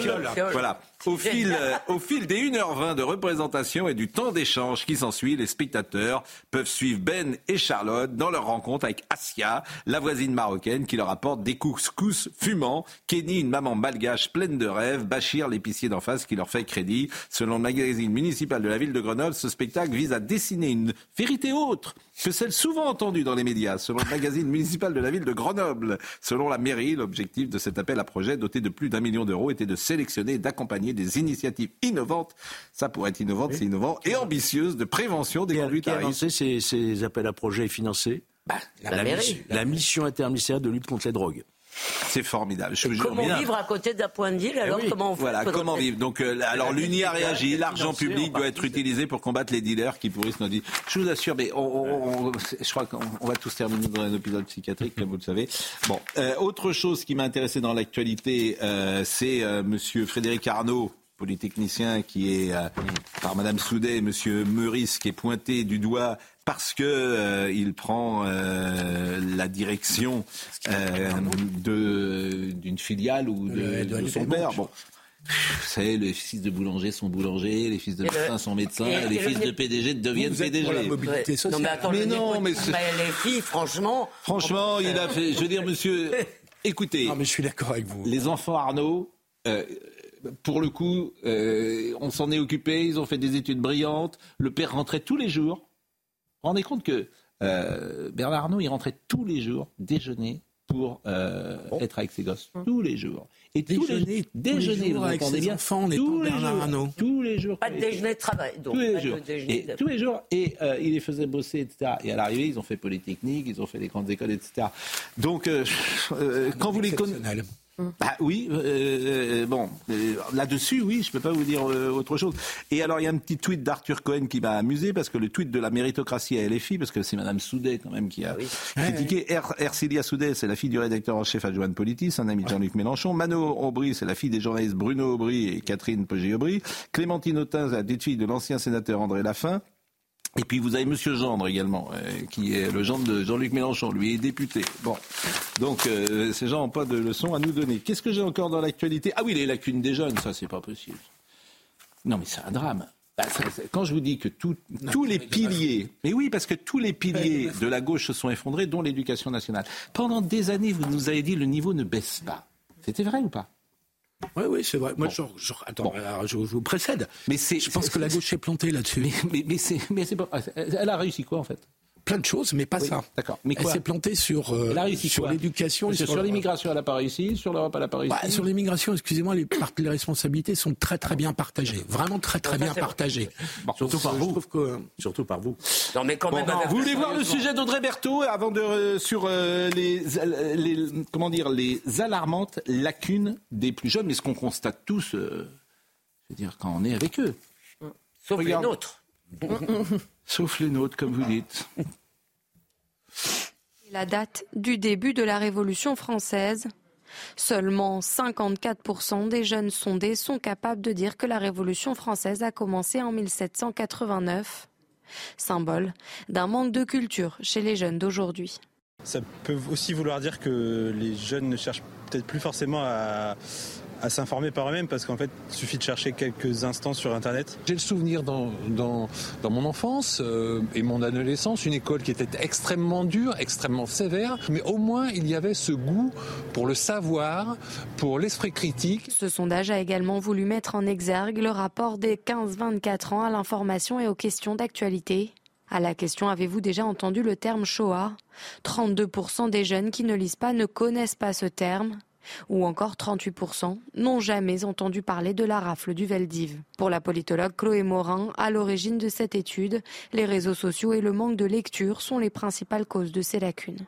les gens qui comprennent le mieux certaines notions ou qui ont les connaissances les plus importantes sont ceux qui à la fois euh, s'informent plutôt sur des médias généralistes plutôt que sur euh, les réseaux sociaux. Et puis on voit aussi que ceux qui lisent le plus ont une bien meilleure compréhension. Toujours selon ce sondage, pour pratiquement un jeune Français sur deux, la laïcité est surtout un moyen de discriminer les personnes de confession musulmane. La jeunesse est un naufrage. C'est de Philippe Muret C'est de Philippe Muret, absolument. La jeunesse est un naufrage. Je pense qu'il y a une chose qu'il faut quand même voir, c'est que aujourd'hui les réseaux sociaux c'est devenu le lieu euh, premier, euh, le support premier euh, d'instruction, euh, not- notamment euh, chez les jeunes générations. Il y a trop de contenus abrutissants Mm. et on ne valorise pas assez des contenus qui pourraient tout à fait exister, des contenus d'instruction populaire. En 2002, moi j'ai beaucoup de désaccords avec lui sur tout, mais en 2002, Michel Onfray avait créé l'université euh, populaire de Caen. C'était une très belle initiative. Il faudrait peut-être faire la même chose sur les réseaux sociaux et créer euh, des espaces. Alors ça existe déjà, il y a des chaînes euh, YouTube, etc., mais qui ne sont peut-être pas assez valorisées. Faire ça peut-être à l'échelle étatique, créer Mais des espaces qui soient destinés. c'est l'instruction Oui, mais le problème de l'école, c'est que on peut pas tout mettre sur le dos que de l'école. mais- mais attendez, Quand vous vous avez avez- 5 heures par jour les jeunes générations sur les téléphones. euh, euh, l'école, on peut faire tout ce qu'on veut au niveau de l'école. Il y a Non, pas que maintenant, ça. L'enseignement de l'histoire, c'est quand même à l'école c'est l'école. Et je veux dire, nous, on nous a appris à l'école, Nathan. Vous, mais, mais vous. Évidemment que l'école doit être un lieu mais c'est- d'intelligence, mais pourquoi En fait, vous êtes, vous êtes tous pareils, quoi. Non, vous avez perdu la le grande mutation Non, mais là où de, par rapport à il y a raison, 20 c'est sur ans, c'est qu'aujourd'hui les jeunes passent hein. 5 heures par jour sur Et leur téléphone. alors, Bah, euh, c'est je un veux dire, problème. comment à l'école ils apprennent, euh, ils apprennent à l'école. pas dire euh, si tu passes 5 heures par jour sur ton téléphone. Madame Richard, Madame Cathy Richard. Par exemple, les gens que vous, euh, il y, a- il y a un déficit de culture très grand dans Vous savez, il y, a- sont il y a en- une chose qui aujourd'hui. marqué, c'est que j'entendais dire aux assises régulièrement à redoubler son CP, à redoubler son CP. Ouais. Si vous saviez le nombre de gens que j'ai entendus aux Oui. assises qui avaient redoublé leur CP. Alors, cela étant, quand j'entends le mot instruction dans votre bouche, Hmm. ça me fait plaisir parce que c'est vrai que éducation nationale, en fait, le problème, c'est que maintenant, à l'école, on éduque, euh, on on l'instruction, plus. Parce que c'est vrai qu'ils passent 5 heures par jour sur leur téléphone. Je, je... Mais d'un autre côté, on peut leur sucrer un peu, hein, quand même. Mais aussi, c'est là qu'il faudrait mais euh, aussi, ils passent beaucoup de temps à l'école. Et, et le problème, c'est que enfin tout le régalien. Moi je, moi, je pleure pour la justice, je pleure pour la police, mais on pourrait pleurer pour la santé, on peut pleurer pour euh, l'éducation nationale, voilà. Euh, c'est-à-dire qu'on a un vrai problème. Mais on a un problème général de la France. Ça s'appelle depuis 1980. Alors, puisque vous, c'est marrant comme vous en êtes jamais remis. Hein. Ah jamais. C'est vraiment un truc dans votre vie il y a eu euh, un avant et un après. Non, dans, ma vie, dans ma vie, c'est pas très grave en fait. Ah. Mais dans la France, je me demande si ça n'a pas des conséquences. Le 10 mai 81, oui, manifestement. Vous a traumatisé. Et c'est pas traumatisé moi, moi je m'en fiche, si j'ose dire. Mais c'est la France, vous voyez bien, dans l'état dans lequel elle était, dans l'état dans lequel totalement faux. C'était l'homme le plus à droite de la Ve République, pourtant, parmi les présidents. Avec un cynisme XXL, grand homme, grande intelligence, grand littéraire, incarnation parfaite, tout ce que vous voulez, mais dans les faits, ce qu'il a fait, vous pouvez le remettre en cause, c'est tout. C'est euh, votre ami Jospin parlait du droit d'inventaire. Oui, bien sûr. Bon, mais Madame, des choses très positives qui ont été faites, ça. Sûrement. La, journée du temps libre, crime, euh, crime, délit et vie brisée. Le ministère du temps libre, ça c'était une bonne idée. Euh, plonger au cœur de la justice et de la nature. Les relations avec les médias, ça, ça nous intéresse. Les médias sont impossibles à arrêter quand ils se prennent de passion pour un dossier. Dès que j'ai eu affaire à la presse, j'ai compris que les rapports seraient directs, voire brutaux, la médiatisation pas toujours choisie. Euh, Noémie Schulz met toujours beaucoup de nuances euh, sur le traitement des affaires et c'est sûrement une des journalistes aujourd'hui les plus appréciées de la presse judiciaire pour cette raison. J'ai beaucoup d'estime pour Noémie Schulz, mais il faut dire qu'en général. Non, non, pas mais. Mais elle n'est pas seule. Attendez, j'allais dire, mais elle n'est pas seule, car globalement, les journalistes de la presse judiciaire connaissent leur sujet et font attention à ce qu'ils disent. C'est le journalisme autres, j'allais dire, les, dire le Pascal les, magazines. Non, non, non. Je, non il y a Noémie Schulz tout ce qui est magazine, tout ce qui est magazine. Et vous savez, il y a, quelque chose, c'est que magazine, ça pèse plus grand chose. oui, mais ça, bon, ça veut. On, avant, voilà, on parlait d'avant. Et eh ben avant, il y avait des chroniqueurs judiciaires. Hmm. Et on racontait ce qui se passait à l'audience. Ce qui se passait à l'audience, c'était après une instruction. Et c'était ce qui était débattu publiquement. Et les journalistes parlaient de ça et les gens achetaient euh, l'illustré où on voyait des, des, croquis et on, on, lisait le procès. Maintenant, c'est la dictature du tout tout de suite Madame maintenant. Alors, et du coup, on, Madame perd, on perd en presse judiciaire de d'audience pour gagner en faits divers. Madame Richard, il y a des je vais contredire ce que vous dites parce que pour une fois, il y a un domaine où c'est mieux aujourd'hui qu'hier, c'est la presse judiciaire. Mais c'est ce que je viens de dire. Non, aujourd'hui, c'est mieux qu'hier. Et euh, moi, je vous invite à voir l'extraordinaire documentaire sur l'affaire Grégory. Ce qu'ont fait les journalistes en 1984.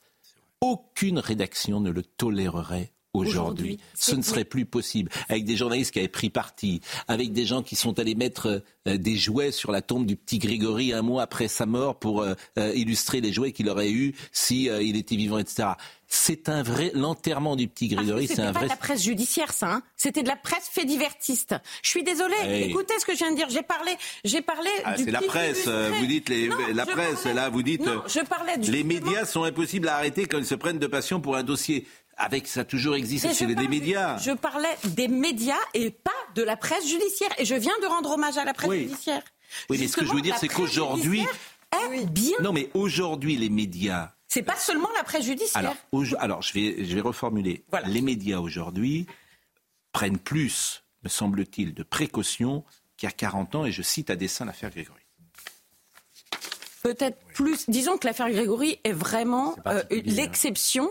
C'est-à-dire que vraiment, l'affaire Grégory, ça a été, euh, ça a été la gabegie. L'affaire euh, de Minici, vous avez un journaliste qui avait écrit les faux carnets et à son âme de Gaston Dominici. C'est le fait que c'est le nombre de médias, c'est ça la différence. Bon, enfin les médias, bon, vous, vous en sortez bien quand même avec les médias? Ça va. Pour moi, ça va parce que je refuse en général en général, c'est un peu particulier, mais je refuse en général de parler des dossiers qui ne sont pas les miens. Comme en plus, dans mes dossiers, je respecte le secret de l'instruction, j'ai pas trop de problèmes avec Oui, parce qu'on voit parfois des avocats sur les dossiers, sur les plateaux de télé, parler d'un dossier qui n'est pas leur et donner leur avis. Alors ils disent oui, mais j'ai pas vu le dossier, mais bon, ils en parlent quand même. Alors votre rôle vis-à-vis euh, de, comme avocat, ça c'est intéressant.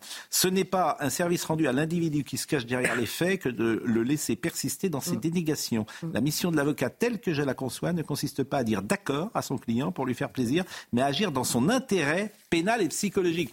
Son intérêt, ça peut être de mentir. Hein. Pas forcément. Parce que Pas forcément, mais ça mentir, mentir, non, non, mais mentir, il faut J'en connais qui ont menti aux assises et qui s'en sont sortis au Ah. nom du bénéfice du doute. Oui, mais il y en a qui On ont a menti droit. aux assises. Il y en a qui ont menti aux assises et qui s'en sont sortis au bénéfice du doute, peut-être, mais dans ces cas-là, ils sont quand même innocents aux yeux de la justice. La vérité judiciaire est qu'ils sont innocents. Mais euh, je vous parle pas de tous ceux qui ont menti aux assises et qui sont pris momeux. Est-ce hein. que vous, Parce vous avez défendu ment- quelqu'un dont vous assises- pensiez qu'il était coupable et qui a été innocenté? Alors moi, je raconte une histoire dans Oui, mon livre. Vous arrivez de refuser. Voilà, de- de prendre exactement. Je, je, moi, il m'est arrivé de refuser, bien évidemment, quelqu'un qui me dit, mais je suis innocent. Je dis, mais attendez, il y a ça. Face à la Il y a ça. des Mais preuves. je, je, je, je suis, je, je ne peux pas faire abstraction d'un dossier. Donc je vais, je vais lui opposer la matière de son dossier. Je vais lui dire, mais enfin, faut, faut arrêter de nous prendre pour des truffes, parce qu'en général, je parle assez direct. Donc je dis, faut. Et puis moi, me prendre pour une truffe, bah, ça n'a pas forcément de conséquences absolues, sauf que ça me met en colère.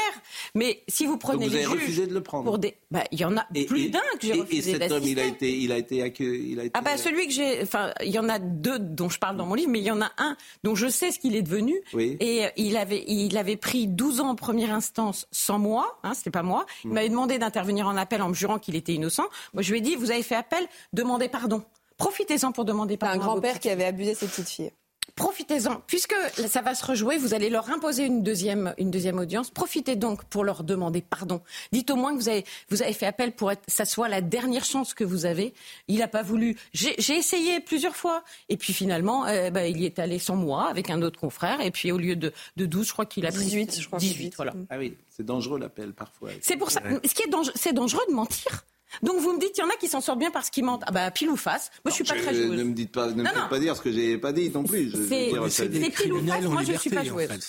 C'est- autorisé, non Non, mais Noémie c'est autorisé. de. Vous êtes- un accusé a le droit de intelligent. mentir, mais c'est ce que disait euh, Alain Jacquevovitz dans l'affaire Nordal-Lelandais. Euh, vous pouvez mentir, mais vous vous exposez quand même, si, euh, si vous n'êtes pas cru par les juges et par les jurés, à être d'autant plus sanctionné que vous aurez menti. Donc à un moment, l'avocat est aussi là pour accompagner la parole de son client, qui n'est pas forcément... Qu'est-ce qui rend un crime spectaculaire, écrivez-vous, le déni, surtout s'il est accompagné d'arrogance? Pourquoi l'affaire Jonathan Daval, dans laquelle j'étais Mmh. partie civile pour une partie de la famille d'Alexia, a-t-elle défrayé la chronique? Parce qu'il a menti avec un aplomb et un cynisme qui dépasse l'imagination. Bah oui. Ah bah, il aurait appelé la gendarmerie tout de suite en disant je viens de tuer ma femme. Il y en a combien des fémi- ce qu'on appelle les féminicides par an? On parle pas de tous. Hein. Ils sont pas tous aussi connus que Jonathan Daval. Euh, Jonathan Daval, ça va aussi avec sa personnalité. Hein. Il est ce qu'on appelle un faux self, c'est-à-dire un type qui veut donner euh, une image de lui, euh, qui est Très donc il est allé jusqu'au bout de ce qu'il voulait donner comme image de lui. Et en réalité, il est l'inverse. Ça va aussi avec ça, c'est-à-dire que effectivement, euh, il est, il, il est, pour moi, il est beaucoup plus coupable que, que quel- quelqu'un qui a juste étranglé sa femme dans un moment de colère. voilà. Non, mais Juste voilà. étranglé, hein. Juste étranglé sa Non, non, femme. mais oui, je, je- voilà. Mais pour moi, Non, il, est- était dans le mensonge. Il était déjà Bon, dans le mensonge terminé. depuis des années. C'est terminé. Crime et délit et vie brisée, plongé au cœur de la justice et de la nature humaine. Albin Michel. Je dis sans arrêt, c'est trop court.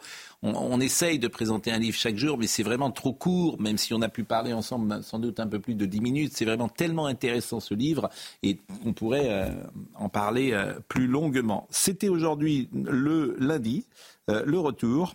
Et euh, je voulais vous dire que euh, pour ce lundi, euh, Jérémy Tanguy était à la réalisation. Donc nous avions deux réalisateurs. Euh, euh, c'est assez rare. Euh, David Tonnelier était à la vision. Rodrigue Le Prado était au son. Merci à Marine Lançon, bien sûr, à Guillaume, à Guilhem Lafage. Toutes ces émissions sont retrouvées sur cnews.fr. Jean-Marc Morandini dans une seconde. Vraiment merci Noémie d'être aussi présente avec nous sur ces affaires judiciaires. Nous nous, nous retrouvons ce soir.